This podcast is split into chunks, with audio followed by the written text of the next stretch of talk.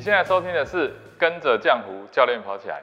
举办马拉松赛事啊，跟办理大型园游会在安全上的规划是完全不一样的一个规格。虽然呢，安全都是第一要务啊，但是一场赛事是否完美啊，最重要的考量啊就是安全。而这些安全设施是大部分啊跑者看不到的地方，也是赛事单位极其费心的一个地方哦。那今天呢，就透过这一集来跟大家揭露。你所不知道的马拉松安全内幕吧！健康刻不容缓，疗愈身心，正念生活，用跑步改变人生。Hello，你好，我是浆糊教练。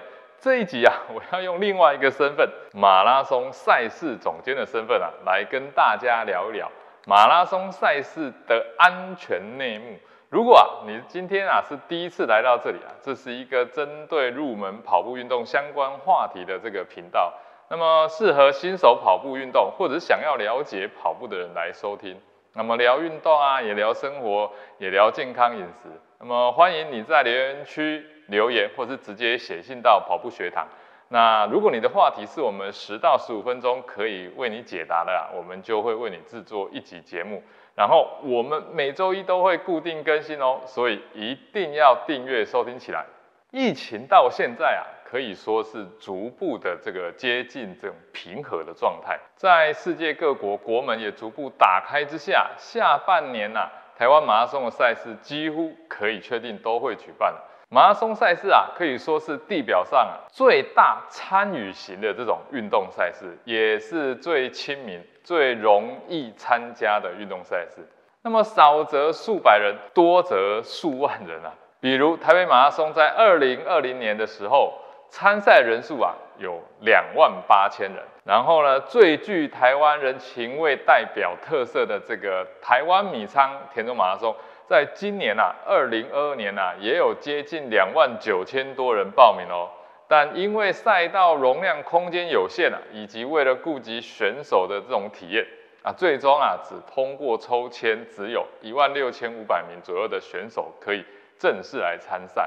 那么一场马拉松啊的规划时间啊，短的啊大概要六个月时间，那长的呢通常需要一年以上。整个赛会的组织形成啊，就如同啊一个临时的这个小型政府一样，要管理大量的这个人员的这个食衣住行娱乐，非常非常多。那以及啊最最最重要的这个安全设施。那么安全设施的核心基地呢，就在大会的指挥中心。那这是一个呢，一般人呢没有机会去接触的一个地方。那么一场马拉松的这个涵盖范围啊，有四十二公里长，跑者啊多达数万人，再加上这种数千名的这个工作人员跟志工啊，大会指挥中心啊，可以说是大量数据汇集的一个地方。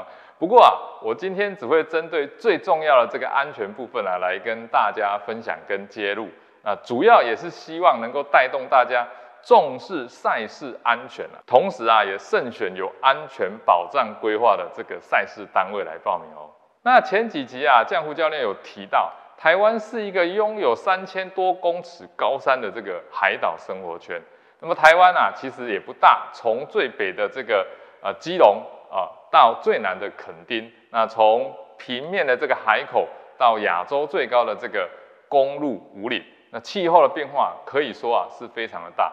虽然大部分的赛事啊都举办在这个下半年了，但是还是会有机会遇到高温的日子哦。高温、高湿度在台湾啊一直是啊马拉松最大的一个挑战。那么赛事主办单位啊对于这项的应对啊。绝对啊，都是会列为最重要的一个事项。那么首先啊，我们先从补给水分说起啊。足够的这个水分供应啊，是最基本中的基本。但是要怎么样同时啊，在不浪费又可以充足的供应啊，取得平衡，哎，这个就是一大关键了。普遍的这个赛事单位啊，都有能力去计算在赛事当中所需要使用的水量。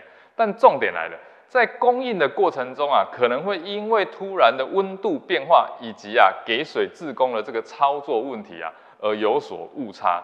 那么台湾啊，就曾经有某几场知名的马拉松赛事啊，就曾经发生过严重的这个缺水啊，导致危害到选手的这个生命安全的状况。那么如果要避免这个状况发生啊，假如你今天啊是赛事总监，或者你是补给站的站长，你会最想要知道什么样的资讯呢？我想你会想说，那当然是温湿度的变化嘛。教练上次都有讲，哎，是的，这是最基本的资讯。但还有一项资讯也极为重要哦，那就是在途人数。什么叫做在途人数呢？啊，这个啊就是补给站啊还有多少人没有通过啊？如果啊你发现温度逐渐的在变化，那么你准备的水够不够？需不需要再请这个机动组啊来调配饮水？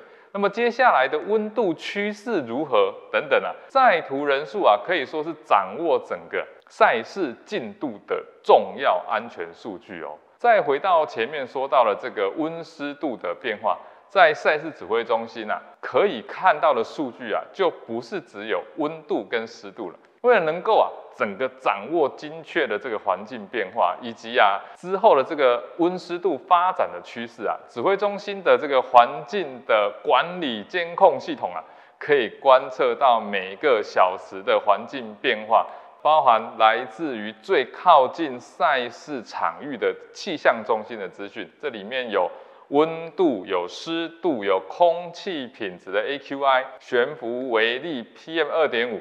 紫外线的这个指数 UVI，还有风寒系数 WCI，还有蒲风级 WR，还有每小时的雨量 mm。那另外呢，我们还有架设在这个检查点的这个温度、湿度，还有 PM 二点五的数据回传。那这些相关的这些数据啊，除了整个单一的这种展开以外，当太阳高升啊，高高挂起啊，我就会特别注意系统当中的一项数据，叫做热中暑危险系数。这个数据的变化啊，如果啊开始啊有往上提高啊，通常啊在这个时候就会有跑者回报身体不适，那么指挥中心啊就会透过啊系统啊去查看这个跑者的编号。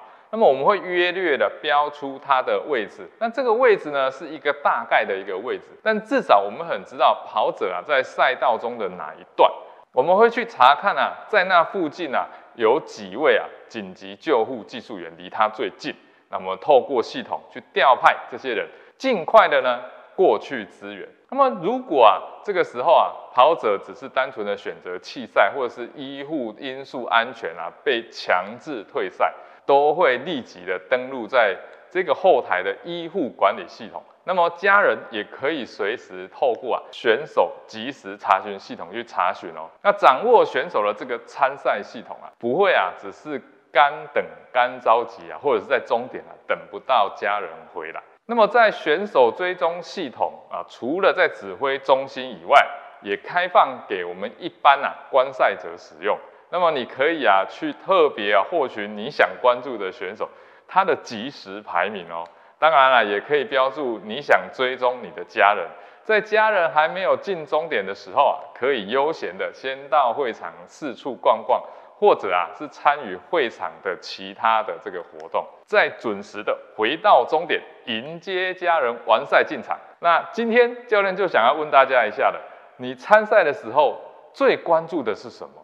还有啊，如果你今天啊是参赛者的家人，那么你又最关心什么呢？欢迎在底下留言给我，我们再一起来讨论哦。一场好的赛事啊，除了基本的这个呃资源准备外，更需要仰赖科技的资源。赛场上的这个人员跟环境啊，变化是瞬息万变的。对于担任啊像我这样子赛事总监来讲，如果没有一套好的这个赛事安全管理系统啊，总是很难啊去掌握全局。对参赛者来说啊，也增加了很多不确定性的这个风险。这套马拉松安全系统啊，它叫做 iRunner 赛事管理系统。报名马拉松的时候啊，可以特别注意这场赛事是否有采用 iRunner 赛事管理系统哦。这套系统还有很多针对安全的设计。如果听众朋友有兴趣啊，欢迎写信到跑步学堂的信箱，Runner School 小老鼠 B I J I 点 C O，可以索取更多的这个资讯哦。好，这集节目就到这边，下集节目啊，我将跟你分享疫情趋向于流感化，那如果真的染疫了，该怎么样恢复身体健康跟训练呢？如果你喜欢这集节目的分享，欢迎到 Apple Podcast 跟 Spotify 给我五星评价，并留言给我鼓励。那有什么问题想询问的呢？也可以在评价留言给我们哦。我们下集节目见。